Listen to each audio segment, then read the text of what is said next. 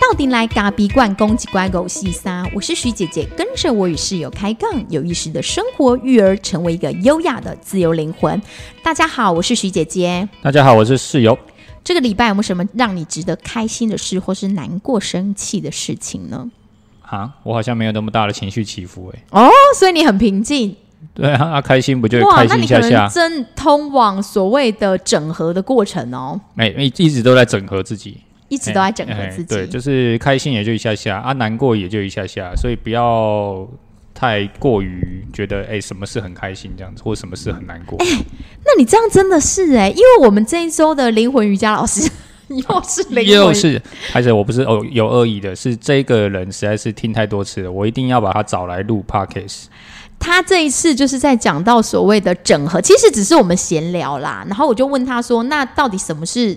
整合，因为好像我们人来到这个世界上，我们就是一直在整合嘛，就是整合，也就是那个钟颖老师讲的那个智商心理师，他出了几本书，故事里的心理学，他讲那个所谓的个体化。对，好，大家听这些专有名词，好像可能会有点不是很理解，但没关系，徐姐姐自己本身也不是很理解，所以我就问了老师说，那到底我怎么样去判断我整合了没？整合并不是完美哦，就是我们会让自己。通往一个更完整，但完整它其实不等于完美。然后，因为我觉得这东西可能要讲很久，所以我们的灵魂瑜伽老师就给我几个概念。他就说：“呃，我我们是用一问一答的方式，我就说是不是会让你感觉到更平静，或者你以前会 keep up 的事情，其实你现在看待它的角度会更多的包容，更多的就是呃没有那么大的情绪起伏。那你过去。”都在很多很多的框框里面，你慢慢的会感觉到自己没有那么多的框框框。过去看到那一类的人，你会特别讨厌、痛恶，但你现在觉得，哎，也 OK。我的想法是，你的问题怎么那么长？那老师要回答什么？就是我刚刚已经把它带到里面了啊。所以你说你最近很平平静，我就觉得也许你也慢慢的在往你自己一个整合的道路走。确实啊，就是你自己会经过。经过一，人家说不经一事不长一智嘛，对不对？所以你经过了事情，那你就会去想办法。那一定不一定有办法解决啊。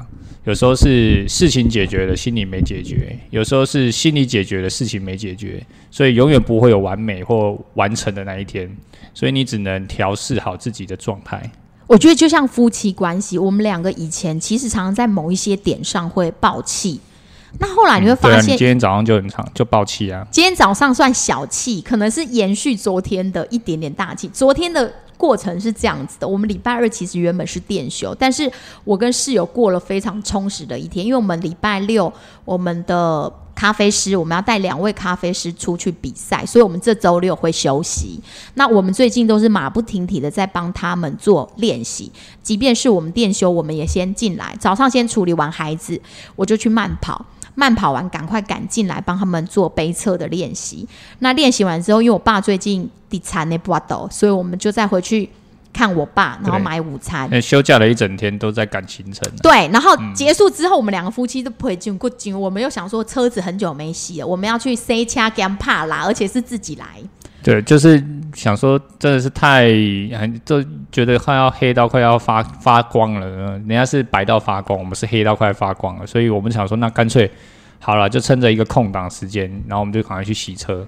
虽然那鬼刚刚那布布尾料已经大概四点要接小孩了，回家就喘一口气，厨房弄一弄，备个料，晚餐就又接小孩。所以其实到晚上那时候，其实我已经觉得自己非常的疲惫了。对啊。弄完孩子吃饭之后。压死骆驼的最后一根稻草，就是他们兄弟俩就在抢那个棋盘，两个抢棋盘，然后就挨挨叫。那我在收厨房的过程当中，我就开始有种焦虑感，因为其实身体疲累，加上那个焦虑感，你就会觉得说，哦，赶快弄一弄来把他们带去洗澡，然后自己也很想洗澡了。那结果这个时候好死不死，一罐。室友煎晚上煎那个鸭胸的鸭油，我就装进了玻璃罐，想说要把它冰起来，因为儿子说他隔天想吃鸭油饭。结果你知道，就是那种慌乱慌乱之中，鸭油就啪破了，然后那条狗又在旁边要吃那一滩夹着玻璃的鸭油，然后我就说赶快把它带走。然后就是压死骆驼最后一根稻草就是这样。然后室友说：“好，你洗的冲洗啊。”反正就是自己的情绪有问题，然后就要在那边怪来怪去，东西破了就破了，那就捡起来就好了，然后就要在那边东扯西扯，扯来扯去，然后扯到那马桶刷谁用那么多，谁乱用，然后没有洗干净，然后结果最后是自己的东西，对不对？所以有有有时候有时候哈，有时候当然我觉得每个人都会有情绪啊，可是，在那情绪当下，其实我是觉得蛮好笑的。我自己啊，我自己在看待这件事情，我会觉得啊。孩子会吵吧是正常的啊，你要用破就破了啊，不然怎么办？没有，就最坏的是我跑去跟孩子说，都是你们两个害的。对，所以我就很严肃的把门关起来，我跟他说，你的东西是你自己用破的，跟那两个孩子一点关系都没有，他也没叫你把它弄破，他也没来推你把它弄破，是你自己不小心滑倒，所以不要怪别人。所以在那个当下的时候，其实我呢感觉到自己的情绪其实非常的起伏，然后。身体物质身是感觉很疲累的，不过我已经慢慢的有一点点意识到说好，我自己到了极限了，所以我赶快弄一弄，我就上去洗澡。那洗澡后来我这一次蛮快就冷静下来，室友跟在我屁股后面又来了。嗯，怎么样？我要干嘛？跟在我屁股后面来。我要洗澡啊。呃，然后他就说你洗好了，我说对，我已经慢慢冷静了。你有没有觉得我昨天冷静的特别快？我没有很想理你耶。可是你通常也很喜欢骂人呐，就是当我生气的时候，你以前都会喜欢骂我。不然你生气的时候，然后还会追着我骂，真的是。不是你生气就生气啊！现在我都改变了哈，你这个你这个人就是你生气你自己生气，不要理你比较快。你跟人家讲那么多都没有用，也就是说证实了一句话，就是人在情绪上，你跟他讲再多都没有用。你干脆呢，什么话都不要讲，让他自己去气，爱怎么飙就怎么飙。然后最后呢，你再回过头来再去看他这件事情，就觉得他很好笑，然后再解释给他听，你为什么这么好笑。但我觉得在这个过程当中，我们慢慢的磨练出一点点的智慧。我要分享，我们最近有一个咖啡粉，也是我们的老客人了，一对。应该算阿公阿妈了。然后他说，既然说他都听我们的 podcast，而且那一天早上他还跟我说，你们夫妻真的是很有智慧。我心里想说，金价是嗯没气响，因为其实我们也都还在修炼。哎，我觉得是学习啊，呃，我觉得智慧不敢说啦，但是就是说我们很用心的在过生活。然后专注在自己现在正在做的每一件事，整合正在处理的整合。像你看，每次我们在孩子之间跟自己搞得自己很疲累之间，我们都会有暴气。那如何让那个暴气是可以比较快的回来？不过我昨天其实还有意识到一件事：当我骂他们两兄弟的时候啊，他们有一种一体感，就他们两个忽然觉得不吵了，突然变好朋友。对他们两个忽然变成冰，you，就想说啊。而且哥哥还跟我说，我跟弟弟已经和好了。对，所以没有啊，他们两个就是哈，如果没有敌人的时候，对方就是敌人；如果出现一个更大的敌人的时候呢，他们两个就是朋友。哎，这其实是老师说的。我记得上次的那个访谈，老师就有说过，要让他们夫妻，哎，让不夫妻，让他们兄弟有一种一起的感觉。对，就是一种有时候你会偷偷用一点，对对对，所以有时候爸妈会在他们年纪现在已经稍大了，七岁五岁五岁，可以有一点点连做法的感觉，就是说你们两个要一起完成了什么事情，我们才能一起去做什么事。以前可能是单独的，就两个都小，所以等于爸爸陪一个，妈妈陪一个去做事。那现在就是让他们两个去合作。对啊，那那合作不容易啊！你说要两个人说你们开始合作，怎么可能？他才不理你哎。可是我觉得昨天就有一感觉到这种，对你改能个这回妈妈他们两个忽然觉得很乖，一起去洗澡，一起合作，一起一起洗澡了，然后一起合作一些事情啊。可是我觉得他们最近其实是慢慢的啦，哥哥会带着弟弟去准备早茶啦，准备整理书包啦这些东西。我觉得慢慢的看到他们两个比较可以呃融在一起。然后弟弟也比较听得懂人话，而且我觉得就是我们两个要不在，每次只要让他们两个自己去完成你给他任务，他们可以做得很好。不过如果爸妈在旁边的时候，就会开始有人耍赖。对啊，啊，耍赖第一个第一号就是弟弟，弟弟开始耍赖啊。今现在是四岁十一个月，下个月要过五岁生日。但是我觉得他有一个很棒的地方，是他已经可以独立自己洗澡了。即便他对那个莲蓬头的冷热还有点不太行，但是哥哥会帮他弄那个莲蓬头。哥哥会说先转红色这边有点热热，再转到中间来。对。然后他现在也会跟我说：“妈妈，你不要进来，我自己来。”对，我就觉得 OK，非常好。他他本来就是一个比较独立自主的，但有时候你会觉得你真的可以吗？有时候会想说，你刚才可以休息。对啊，没差啊，反正烫到就再来一次。没有，因为我们家其实是太阳能，所以那一间浴室其实就算再怎么热，它也不会烫到哪里去啊。因为我们的温度是有调整的。好，那这就是这个喜悦跟暴气的事，一起跟大家分享一下。那室友这一周也有做一些不一样的事情，你跟大家分享一下关于你当为华华德福爸爸，你去做了一场分享会。啊，分什么享？你不是去学校吗？然后人家不是请你分享华德福爸爸，虽然你的资历只有四年半。对啊，四年半，你能你是青年代表，因为人家找了老中青三个，对啊，那你是青年爸爸，我都觉得去分享是一个蛮荣幸的啦。但是去到现场看到那个所有的爸爸的资历吼啊，都每个都是十几年，都是至少五年、十年以上的。我想说啊，我这个菜椒啊是要去跟人家分享什么？对，但是我只能就我自己在呃真的进到呃学校之后，然后去跟大家去分享说，我在这段过程当中，我可能发现了一些什么事，然后我怎么做，然后可能去让大家厘清啊，就是说在这么幼小阶段，可能大家以前也曾经经历过，那我可能就是透过我一些例子，唤起大家的一些记忆。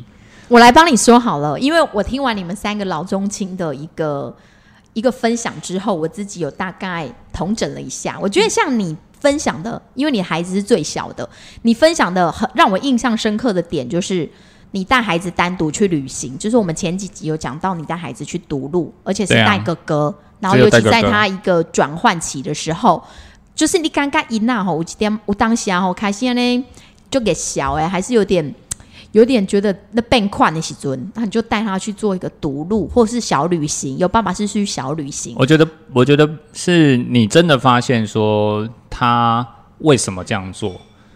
比方说，他出现的一些，比方说像是意志力比较薄弱的问题，或者是说你请他做某一件事情的时候，他跟你的配合度其实是很低的。也就是说，他可能会开始用一些方式来把他耳朵捂起来啦，推或拖拉飘躲对，类似这样的状况，那就代表我我的自己的感受是我发现孩子跟我的互动感变少了，那他对你的信任感也变少了，那他对你的依赖跟他其实需要你的，他也依赖你的，但他觉得你这个人，我可以不用，我可以不用那么的信任你，或不用那么的，就是我可以听妈妈的就好，我不用不用听你的，就类似这样的状况的时候，我发现我这样不行，我应该去把我的角色给拉出来，我还是他的爸爸，我还是他很亲密的人，然后，所以我才去做小旅行。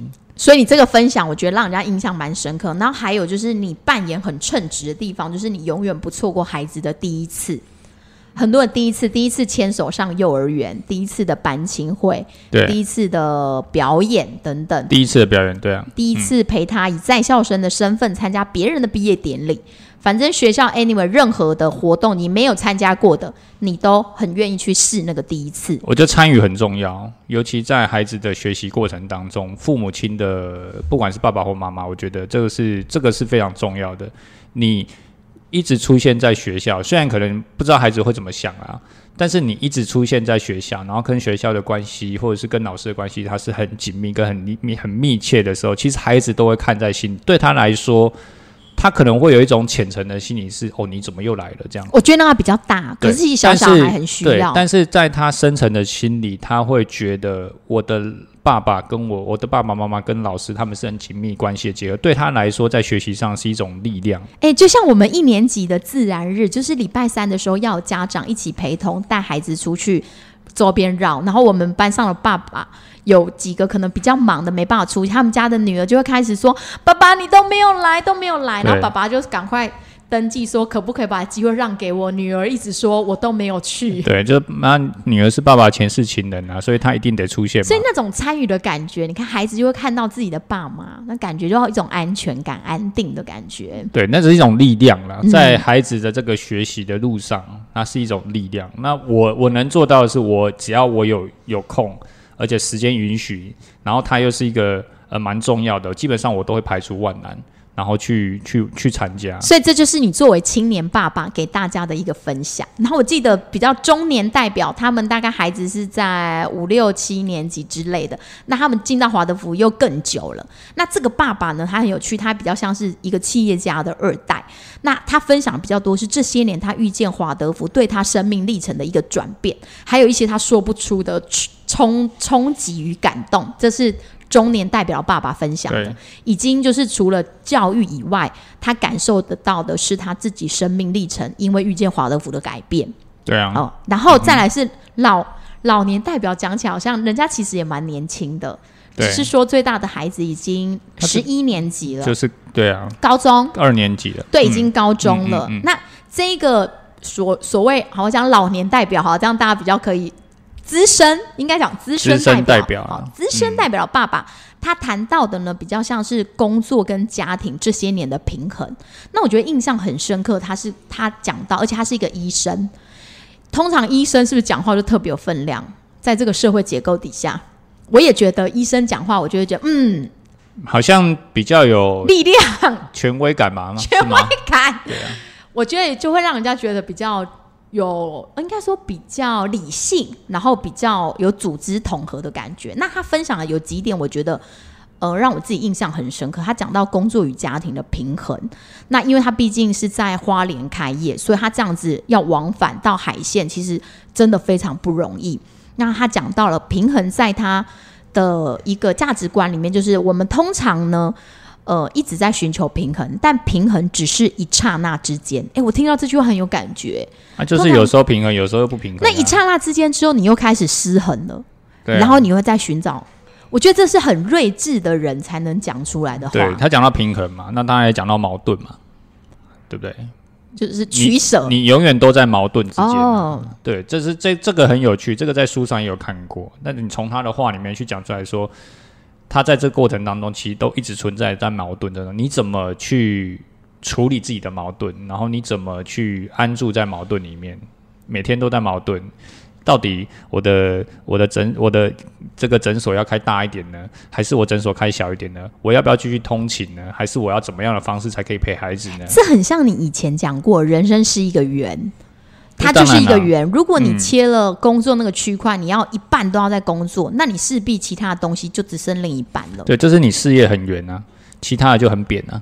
对，事业事业可能已经在你那个圆的大饼里面占了八十 percent 了，对啊，那你其他就只能只剩二十 percent，因为人生是个圆，就是这样。我觉得它是跟你是相通的，就我觉得有一些道理是通的啦，所以我。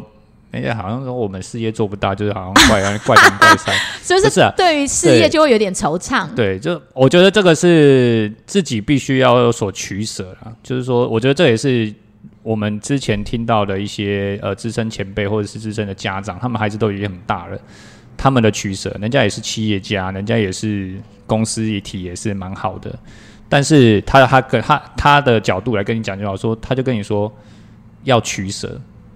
说孩子的成长呢，真的只有一次，你怎么取舍，他就会怎么怎么舍，就会怎么得嘛。对，而且他说他就是都没有缺席过孩子的第一次，不然他现在公司可能是五倍大。对，他说唯一缺席的就他出生的那一刻，因为他人在飞机上，没有办法及时下飞机，不然他真的想跳机。对，只有在只有那一刻，所以从他从孩子出生之后的每一个每一个时刻，不管是。呃，第一次上学或者是什么报告什么什么，基本上他都在旁边。所以人生其实真的就是一个选择，没有所谓的好跟不好。那我们只希望那个圆可以更平衡，就是我们两个的目标，对吗？呃，就是平衡啊，不然怎么办？对对。然后他也分享到，哎，华德福给他的一个价值观，就是看待世界的价值观。他说，看待世界的价值观就会深深的去影响我们怎么去看这个世界。我们对世界的价值观呢，应该说我们对世界的价值观就会深深的影响我们怎么去看待这个世界。那华德福其实就是提供了我们一个看待世界的价值观，对不对？是啊，你透过你透过华德福或者透过人智学，你透过这样子的一个呃观点，他的这样子的一个世界观，然后你来看到现在的世界的时候，你会有不同的角度去做切入，跟不同的想法。对，而不是用我们以前接受的所谓的科学教育的方式来看待世界。那这是你你有时候假如说我们现在三十几岁，即将迈入中年的青青壮年嘛，我们即将迈入中年这样的往往这条路前进的这个时刻点，你透过这样子的呃世界观去看世界的时候，其实是不一样的。你会发现说，哦，原来这个世界还有很多你没有看见的事情，然后你可以再去发现更多有趣的事情。而且因为现在正值毕业季，其实很多的大学生都陆续毕业。那我自己就有看到一篇文章，我自己印象会蛮深刻的。他就提，呃，是一个台大社会系的教授，他给他们社会系的毕业生的一个有点像是毕业的感言。那他说过，其实社会系。大概就是所谓的博雅教育。其实，在我印象很深刻的一段话，就是我念给大家听。他说，社会系大概就是最能体现所谓的博雅教育。那他博雅教育呢？它其实就是一个把人呢从教育的无知中解放出来，然后它的宗旨是在培养全人完整的那个全全部的那个全全人，然后让他们可以利利用。灵活的去运用不同的学科知识，融会贯通去解决难题。那它会让我们这样的一个人呢，他能有无限的好奇心，然后能够去有创造力。那当我看到这个博雅教育，他其实用一句话说：培养拥有广博知识、可转化技能、强大的价值观、道德观及公民参与的教育理念。这其实就是现在的博雅教育。可是当我看到这四个字的时候，其实我有被触动到，因为我记得校长曾经说过，华德福教育就是在培养所谓的博雅教育。哦，你自己认为呢？啊，我是没有没没有什么感觉，因为我觉得自己现在进入到华德福之后，我。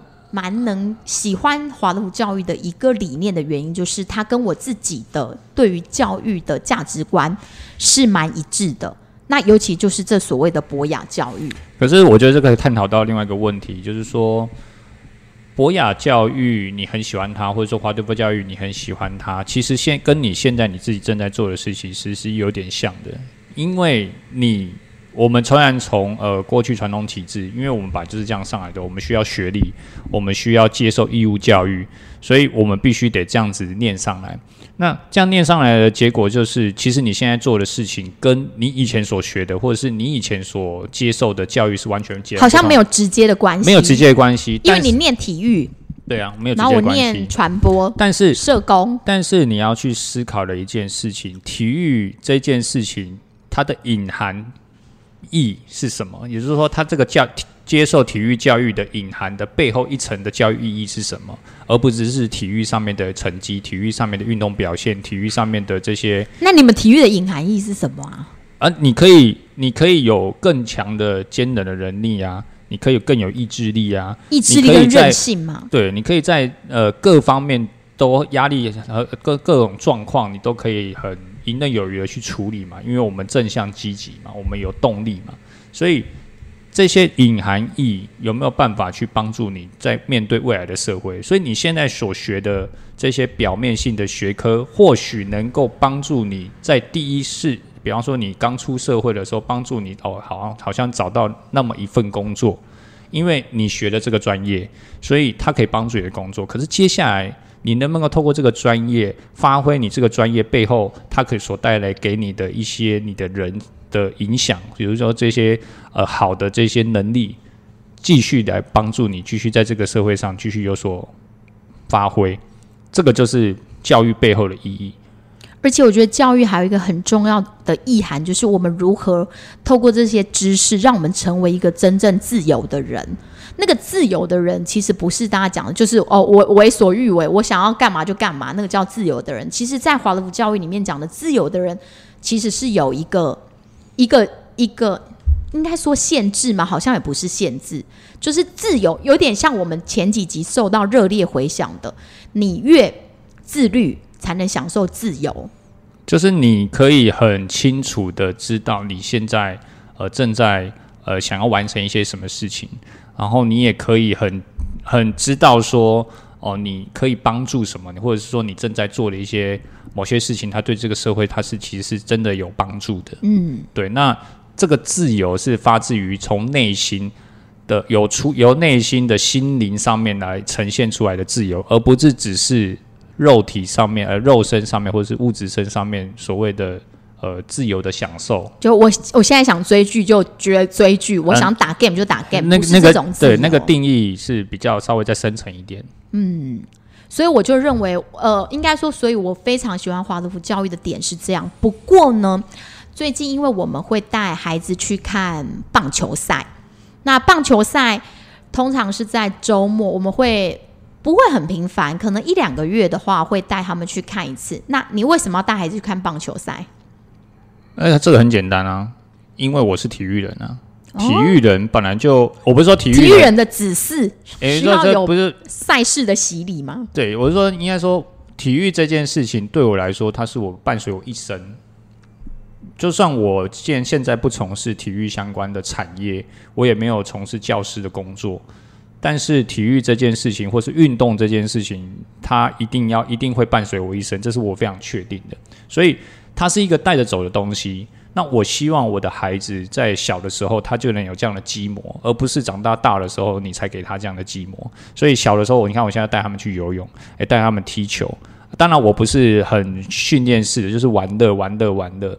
那唯一有一件事情是你一定要从小培养，就是观赏运动赛事或观赏比赛的这种这种氛围、这种这种习惯，这个一定要从小培养。但是因为家里又没有电视，我们家也不给看电视嘛，我们不会给孩子看电视说，哦你来我们来看球赛这样子，不会。所以，与其这样，那我们就带他到现场去体验那种临场的感觉，哎，觉，人家在下面看赛，事的氛围。对，那他们可能看不懂嘛，就啊那边看看打来打去，到底在打什么？就是他们可能也不是说非常理解。可是我就是想希望他们可以去感受那个球赛现场带给他们的一种一种感受性。不过有一个妈妈就有问到我说：“哎，如果说像孩子只有七岁跟五岁这样子带去那种感觉很吵杂的棒球场，是不是很不华德福？是不是会跟华德福的教育理念有所背驰？”其实我我我我比较关注的点是，嗯，华德福教育的理念是什么？这第一个，第一个是说，华德福教育里面当然谈到说，我所谓的这样的竞赛类型，对孩子来说，可能太早让他知道输赢是不好的，这是第一个，可能呃有有呃或许也蛮有理的嘛。第二个是说，呃，他那个现场的声音太嘈杂，会比较伤害孩子的呃听觉啊，或者是他的感官，我们没有办法好好保护他的感官，这是一个。可是我们不是天天，我们也不是常常。我们大概就一个一两个月才会有一场这样的活动。那我比较关注的点是在这样的时机点，我如何跟我的孩子去培养所谓的亲子关系。他们到球赛去的现场，只会是我带他们去。那我会，我也不会去教导他们说，哦，现在谁输谁赢，现在怎么样怎么样。我们也从来都不会这样做。我们只是让他去跟着大家去做所谓的呃，比方呼喊啊，或者是说所谓的。呃，一些应援的应援曲啦，那边加油加油这样子，那那种球赛的现场的感动是，或者是那种氛围，是我希望带给孩子的。那对于这样子的一个教育意义，是我跟他之间有一个很共同、很深的连接，尤其在他们这么小的时候，那他会成为你未来家庭氛围很重要的一个元素，跟亲子之间很重要的沟通的管道。至于徐姐姐，我的想法是，其实我把华德福教育呢，我喜欢华德福教育的一些它的理念，但是不过呢，我不会把它当成所谓的教条或是所谓的教规在执行。我觉得很多的东西，我们可以喜欢它的精神跟它的理念，不过我们不用把它觉得说，哦，他第一条，哦，他说要怎么做，例如说某一些。某一些，哎，我们不能讲，呃，应该说有很多的组织或团体，它可能都会有一些。呃，他的你你开始你进入到这个团体中，你会被他的氛围给感染，那你就会开始遵照。哎，他可能说我们要我不舒适，好，或者说哦我们要怎么样，不一定是宗教，有一些团体也是一样。那我自己的想法是，作为一个人，我们进到一个刚才提到的自由的人，有一个社会学角度在看事情的人，我们不会把我们喜欢的那个理念。把它当做是一个教条跟教规，就是一条一条的跟着他走。举例来讲好了，例如说，呃，在华福教育里面，可能七岁以前的孩子，他其实是不适合坐飞机的。那他的他的理念可能说，哦，孩子他正在落地，但是呃飞机是往上的。那这一种的说法，其实听起来我会觉得很很悬。有时候我 catch 不到，不过我把它换了一个角度，我就会知道说，哎、其实孩子他还很小的时候，他的他其实是相对不稳定的，他没有办法，因为你自己带过幼小的小孩，你就知道，如果他没有规律的作息，你带着他牙牙不会的话，他就会非常的不好带。那这个是我自己在实验之后，我就知道说，哦，孩子确实是不能把他这样运来运去的。那就要回顾，我记得我们大宝出生的时候，婆婆曾经有跟我们说，算命的说，大宝不能离家超过三十公里，你记得吗？什么你？你忘记哦？你妈不是有说她不能？没有，你刚刚讲的那么一大串，其实我在晃神。哎呦，你对，我觉得你超不专业的，你录音可不可以专心一点？不是啊，你在公他嘴啊，你妈曾经有说过，孩子不能离家超过三十公里，可是我们两个都把它当做，你根本就完全不听你妈讲的话。你你知道哈，就是成为一个自由人前，在成为你要成为一个自由人的前提，你一定会有一个想法，就是说你不是那么听话，也就是有点有一点批判，你就会思考这种三十公里的背后，那如果三十一公里呢？如果三十二公里会怎么样？那我是说，我家到我家到那个台北，大概将杀戮到新北啦，杀入到新北大概至少一百多公里，你看你怎么算？结果他就跟你说一句话：回自己的家不算，然后其他就不行其。他的不行。所以我觉得这种东西哈，有时候你必须要回过头来去看，呃，他在跟你说这句话的本质是什么？就是说，他到底在告诉你的是你必须信奉，还是说他是有理的，他是有原因的？好、那比比举例来说，假如说就是说。呃，他不建议我们看球赛啦，或者说呃，不建议我们带他到，比方说像是庙会啊这种东西。好，然后比方说太小啊，因为他声音啊太嘈杂，对他来说会受到干扰。那我的我的我的观点，我就会觉得说，哦，那以孩子的发展来说，确实，如果真的，比方说像是 baby 时期一两岁这种，对他来说真的是太吵。他不应不，确实是不能长期暴露在这么嘈杂的对环，境里。可是今天我的孩子已经是七岁，一一个是快要五岁了。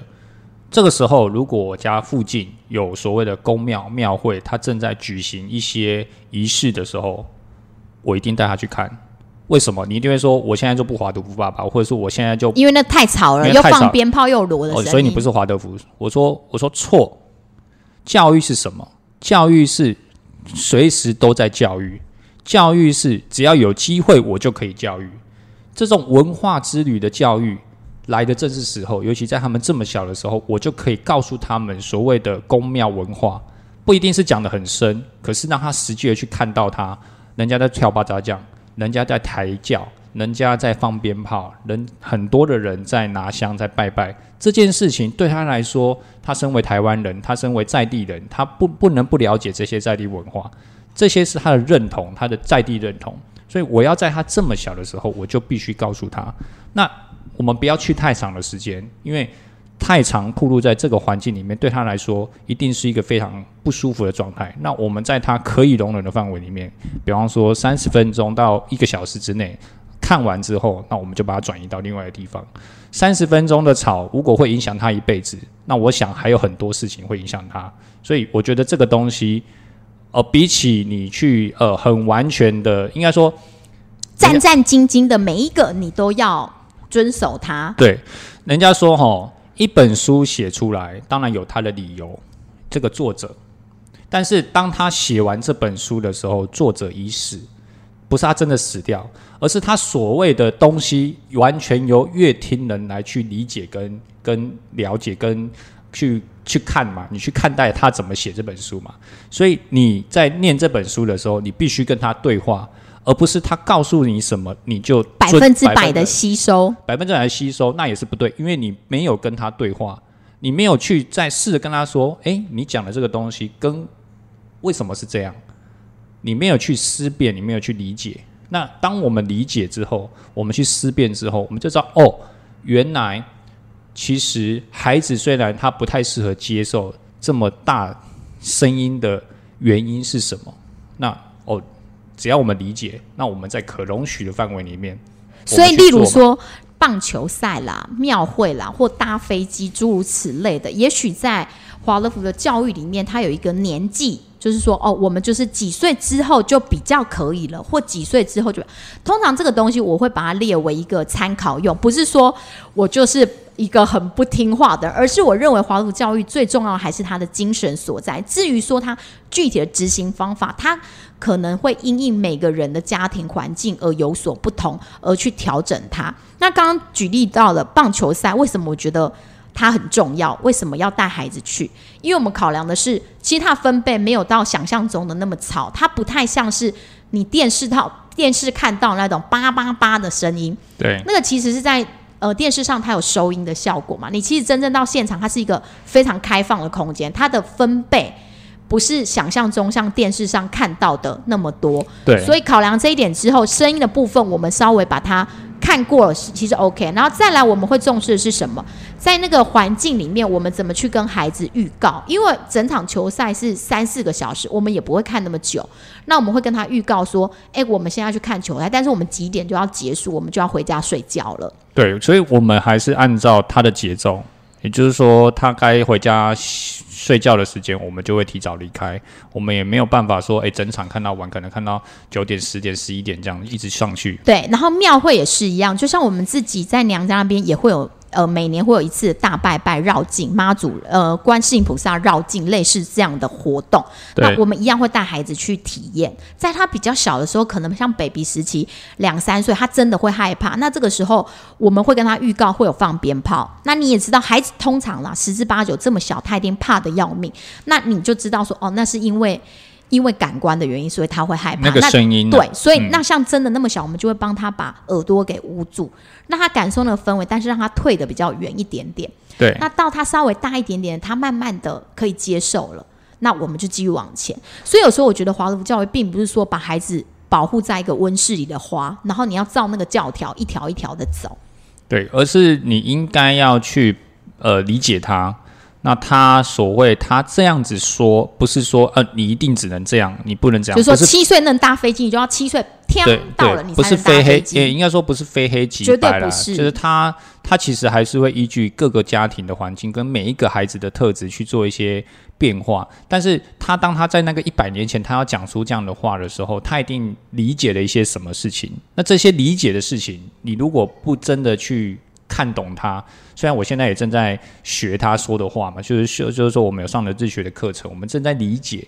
可是校长说，他理解的，他研究了人智学十几年，他到现在还是觉得很难。哎，如果校长跟老师如果都听我们 podcast，然后我们又说带去看棒球赛，这样子会不会？但但是我我我的意思是说，我的意思是说，呃。我不是说建议华德福家庭都可以去看球，我们不是这样子，我们确认我们不是表达这个立场，我们不是说我们站在一个所谓教育孩子跟理解孩子，然后我们想要，而且爸爸是身为一个顶级运动员、顶尖运动员，哎，对我们不是蔡蔡奇亚不会让运动员，我们是顶尖。拔尖的运动员，哈，拔尖运动员。爸爸认为运动的素养非常的重要。对，呃，素养从什么开始？他要有，他要，我跟你，这这在我们以前学体育的运动的时候，就有一个很重要的东西，你要怎么样培养运动习惯？你不会天生就会运动，你一定是先从看开始，从模仿开始，从理解开始，最后才到身体去动，最后才真正从事这个运动。所以不一定我们以后就要希望我们孩子去打棒球，而是你要让他。从小就学会怎么样去观赏球赛的美，而且感受氛围。感受那个最早就是从感受氛围。我们讲的华鲁教育在更幼小的孩子，其实氛围是很重要的。那个比赛的输赢，就像室友刚刚讲的，输赢、计分的方式等等，那都不重要。对，重点是让他感受那个氛围。对啊，现场最多的是人声啊啊，这样子一直叫一直叫。然后他就是在观察每一个人。对，那你会发现说，在那样子的氛围底下。他孩子在这边也很自在，还有很多孩子，他们是当然，当然每一个孩子都不同，每一个家庭都不同，他们可能就从小就看棒球，所以那孩子是在台台上跳，在底下跳，在在椅子上跳，所以你能说这孩子不能去吗？所以我觉得这个是有一点，就是说，呃，我们可以自己去调整这就呼应到我们最初刚刚讲的，其实就是选择很多不同的选择，没有所谓的好跟不好。那身为一个华德福教育，我也很喜欢这样的教育理念，我会喜欢它的宗旨，但我绝对不会把它当成教条。我想这就是我们跟那个老师不同的区别。呃，我们不应该说我们，我觉得我只要扮演好一件事情，老师有老师的专业，我们只要扮演好，我们是身为父母的角色，我们在呃家庭教育里面，我们怎么样跟学校来做一个很好的配合，那让他这个教育的体制，它是一个合一的，而不是一个分歧的。我们能做就是这样子。我们呢也不会期待自己做一个完美的所谓完美的华德福爸爸或妈妈，但是我们希望能做一个呃努力，让他完整的，是完整的，而不是完美的。你觉得？讲那么多，好像在训练人，在在教训人，不是啊？我们不是，我们只是要分享说，我们在这段华德福的教育的状况底下，我们从完全不知道所谓怎么当华德福爸爸，那到现在进了，因为进了华德福学校，所以我们就变成华德福的家长因。为有些人会认为华德福教育很宗教啊，很神秘啊。那、这个你就听前面大概三四十集的时候，有校长就有说过了吧？就是华德福并不是一个宗教嘛，对，也不是那么的神秘，也不是那么神秘啊。对，也呼应了就是它其实有很多跟现在所谓的心理学或幼儿心理学都是有非常相通的地方。嗯所以如果真的去了解他的时候，你会发现说，其实在一百年前，他们就已经讲出现代心理学正儿童心理学发展正在讲的事情。所以他，你能说他是神秘吗？只是他的形式会用比较呃温和的方式来对待孩子，而不是一个口令一个动作啊。对，然后有时候他在表达的方式也许会是比较灵性的，但是用在我跟室友身上，华德福教育其实是非常有弹性的，是吗？很有弹性的。啊，确实是有弹性的啊。他教他他的，我觉得所有的教育，吼，就是我自己认为啦，我觉得学校教育并不一定是完最完整的教育，我觉得最完整的教育还是来自于家庭教育。所以百分之六十九点八是家庭教育。为什么是六十九点八？你的数据从哪里来？诶，这上次好像校长讲的，还是 哪哪一个哪一个？就是这个这个哦，这个这个是校这个是有一个有一个好像三十三十几还是忘记六十六，反正就是一个数字，六十几 percent 是家庭教育，三十几 percent 是学校教育，还有中间有一个几 percent 是所谓的社会教育，就是公共公开所谓的社会性的教育。所以你看哦，你的家庭教育就占了六十几 percent，那你难道说你的父母不重要吗？一定是非常重要嘛。所以千万不要做一件事，就是说我想要让我的孩子选择到体制外的学校，然后我只做一件事，把钱丢出去，把孩子送过去，来，孩子怎么教你家的事，孩子教不好也是你的事，千万有不要有这种心态，这是最要不得的。孩子是你生的，孩子最长的时间也是在你家，你怎么能说把你的责任丢给学校，说我付你钱，然后你要把我孩子教好？不管如果你有这样的心态，不管你把孩子送到哪里，我相信你的孩子都会同一个样子，因为最大的问题来出现在你自己身上。